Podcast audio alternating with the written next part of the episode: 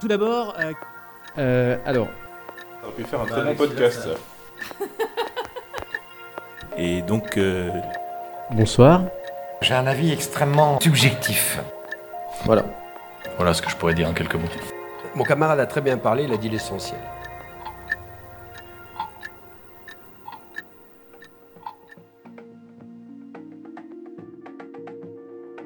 Aujourd'hui, dans Signal sur bruit, nous quittons le domaine de l'économie de défense pour nous poser la question de la recherche documentaire.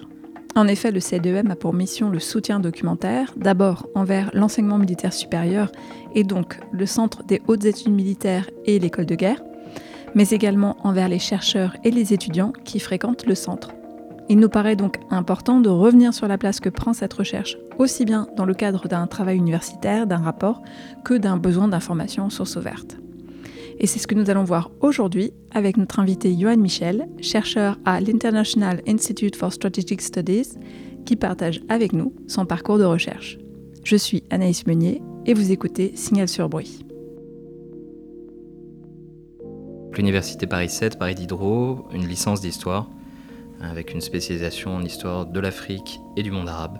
Paris 4, en première année de master, où j'ai commencé euh, un master en histoire militaire, master que je n'ai pas terminé, pour aller donc euh, vivre un petit peu au Canada, où j'ai appris l'anglais, ce qui était pas mal, euh, découvert une autre culture, ce qui était encore mieux, en particulier le hockey et le bacon. Puis retour en Europe et Université catholique de Louvain pour un master en euh, sciences politiques, options relations internationales, finalité, diplomatie, résolution de conflits, parce que ça sert à rien d'avoir un master si c'est pas pour avoir un long titre. Je m'appelle Johan Michel, je travaille à l'International Institute for Strategic Studies de Londres, euh, qui est un think tank qui travaille essentiellement sur les questions stratégiques et de relations internationales, où euh, je suis chercheur au sein de l'équipe qu'on appelle DMAP, qui travaille sur le, Military Balance, qui est un ouvrage qui liste l'intégralité des, forces armées, des, unités et équipements de euh, plus de 170 per- pays dans le monde. Au sein de cet institut, je travaille en particulier euh, sur les armées africaines et euh, d'ex-URSS. Pour débuter cet entretien, j'ai demandé à Johan Michel quelle place avait la recherche documentaire dans les recherches qu'il mène aujourd'hui, aussi bien dans le cadre du IISS que des différents travaux et articles qu'il publie également en parallèle. Par la suite, lorsque je l'interroge sur la manière dont il aborde ses recherches, il insiste sur la notion de contexte et sur l'importance de reposer sa question de recherche dans un ensemble plus large. Il aborde enfin quelques points de méthodologie. À l'université, on a l'habitude de chercher, de prétendre que l'on cherche seul.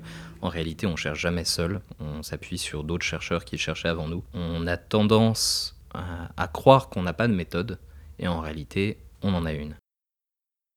Pour moi, et ça se reflète dans, le choix du, métier que je fais, c'est euh, la recherche de la... C'est un gros mot, hein, mais la, recherche de la vérité. Écrit dans un bouquin que j'aime bien, un autre bouquin qu'on trouve dans les bibliothèques. Connaîtrez la, vérité, la vérité vous rendra libre. C'est quelque chose euh, auquel je crois euh, fermement.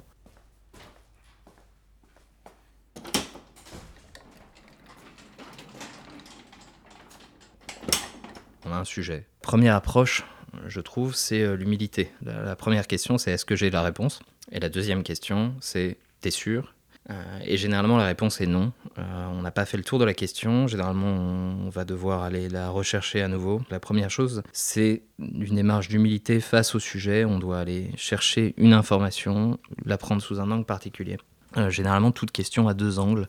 Si on doit travailler sur l'armée russe, il y a deux questions. Il y a la Russie, il y a l'armée. Donc d'abord, on va aller chercher les manuels pour essayer de comprendre de manière générale le sujet.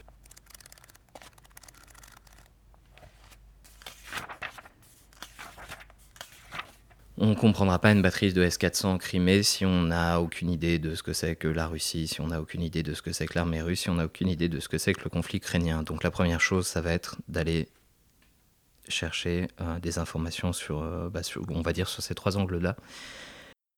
Ma méthodologie, est- je l'ai reçue un jour en écoutant une conférence de Raymond Aron, qu'il appelait sa recette d'hygiène intellectuelle, qui fonctionne en quatre temps. C'est l'établissement des faits, puis l'analyse, puis l'interprétation, puis le jugement. Voilà, la première chose, c'est d'arriver à comprendre ce qui se passe et on ne comprend pas ce qui se passe si on n'a pas d'abord une certaine idée générale du sujet. On peut parler très longtemps des drones sans savoir ce que c'est qu'une arme, ayant toute une analyse qui peut être extrêmement intéressante mais qui ne repose sur rien. De la même manière, on comprendra rien à l'armée américaine si on se concentre uniquement sur l'aspect technique. Hein, on comprendra rien à l'armée russe si on ne s'intéresse pas au, système politique, au système social. La première chose, c'est pas de se jeter pour aller euh, consulter euh, Twitter. La première chose quand on a un devoir universitaire, c'est pas d'aller télécharger le dernier article scientifique sur le sujet.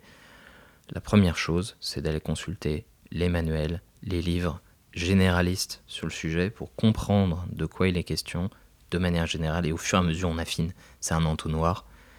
On part du général pour aller au spécifique. On va partir aussi de la forêt pour aller à l'écureuil. Euh, je veux dire, et on comprendra pas l'écureuil si on n'a pas vu la forêt. C'est euh, voilà.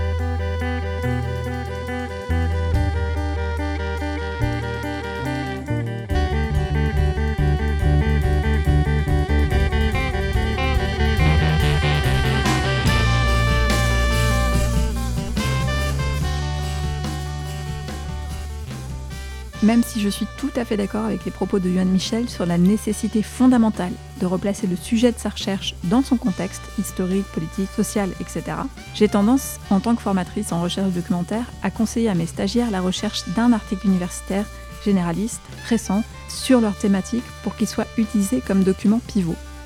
Ce document, analysé, décortiqué, devra selon moi servir de base à la recherche en éclairant les différents aspects de la question.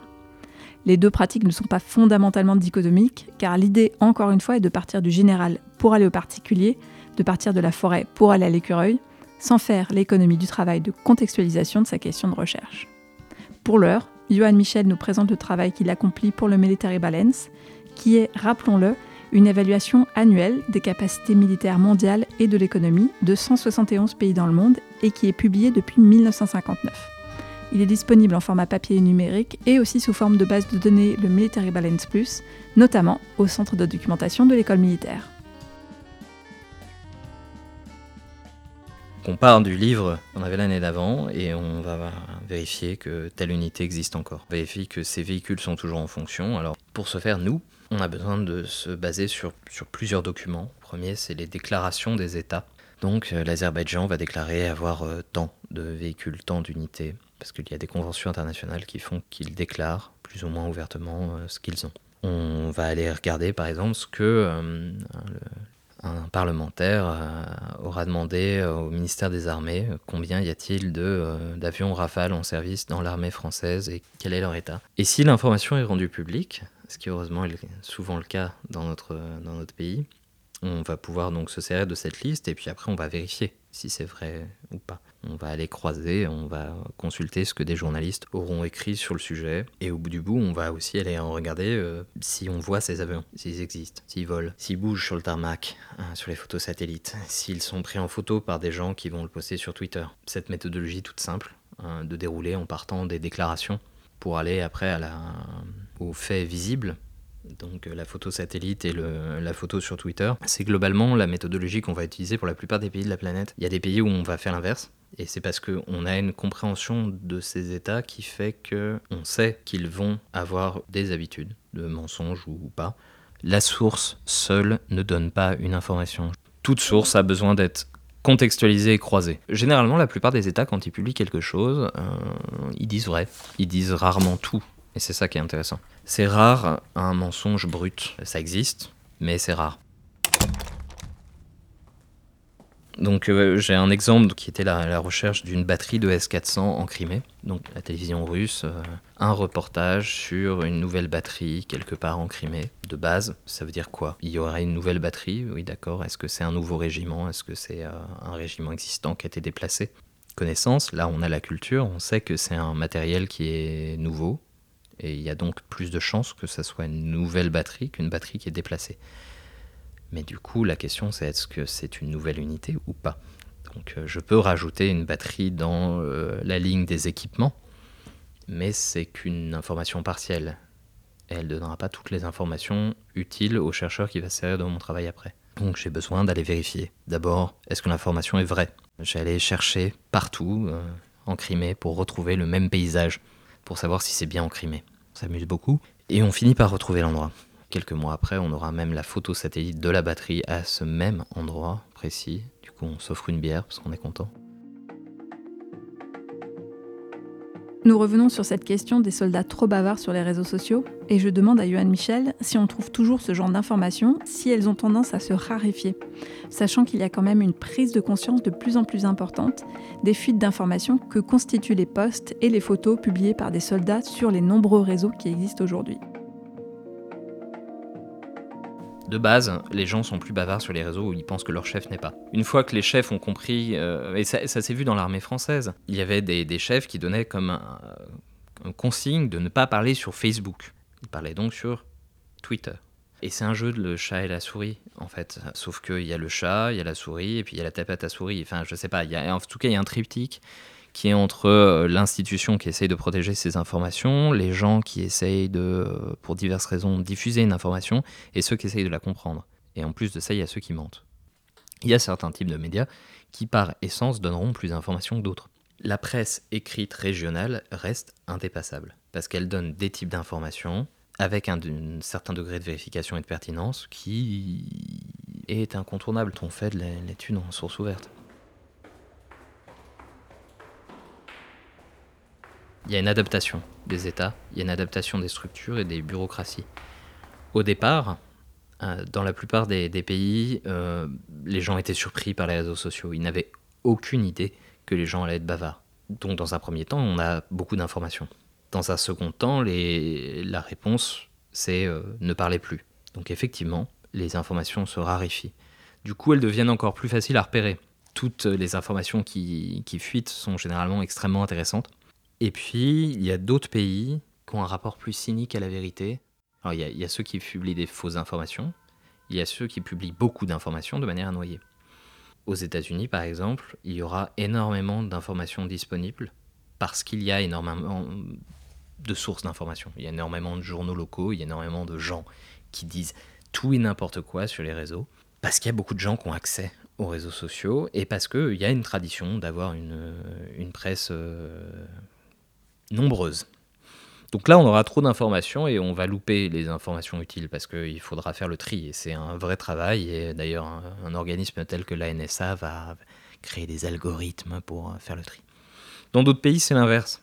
Ils vont créer euh, du bruit de fond, mais en plus du bruit de fond, ils vont créer des faux bruits pour tromper.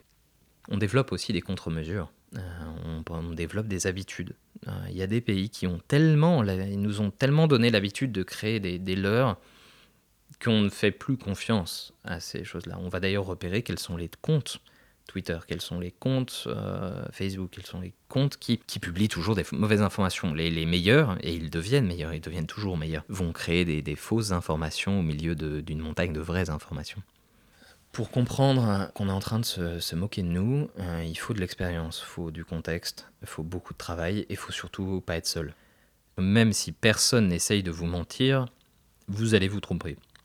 Alors quand en plus il y a des gens qui essayent de vous raconter des, cracks, vous êtes sûr de vous faire avoir de temps en temps. Mais si vous êtes suffisamment humble, vous avez plus de chances de le voir et surtout une fois que vous êtes trompé, vous pourrez revenir derrière et retravailler. Une recherche, un jour, faut qu'elle se termine. Donc alors on a de la chance, nous on sort un livre chaque année. Ça veut dire que chaque année, ça sera terminé et chaque année, ce sera donc imparfait. Quand on fait un mémoire, quand on fait une thèse, une thèse parfaite, un mémoire parfait, n'existe pas. La seule qui existe, la thèse, c'est une thèse finie, terminée, soutenue, rendue. Enfin voilà, rendue, soutenue. Parce que sinon, euh, en fait, on n'a jamais fini. Le prochain épisode de Signal sur revient dans 15 jours. En attendant, vous pouvez retrouver ce podcast sur vos applications préférées, iTunes, Spotify ou bien encore le site du Centre de documentation de l'école militaire. N'hésitez pas à nous laisser des notes et des commentaires ainsi que vos suggestions sur la page Facebook du CDM notamment. A très vite dans Signal sur bruit, le podcast du Centre de documentation de l'école militaire.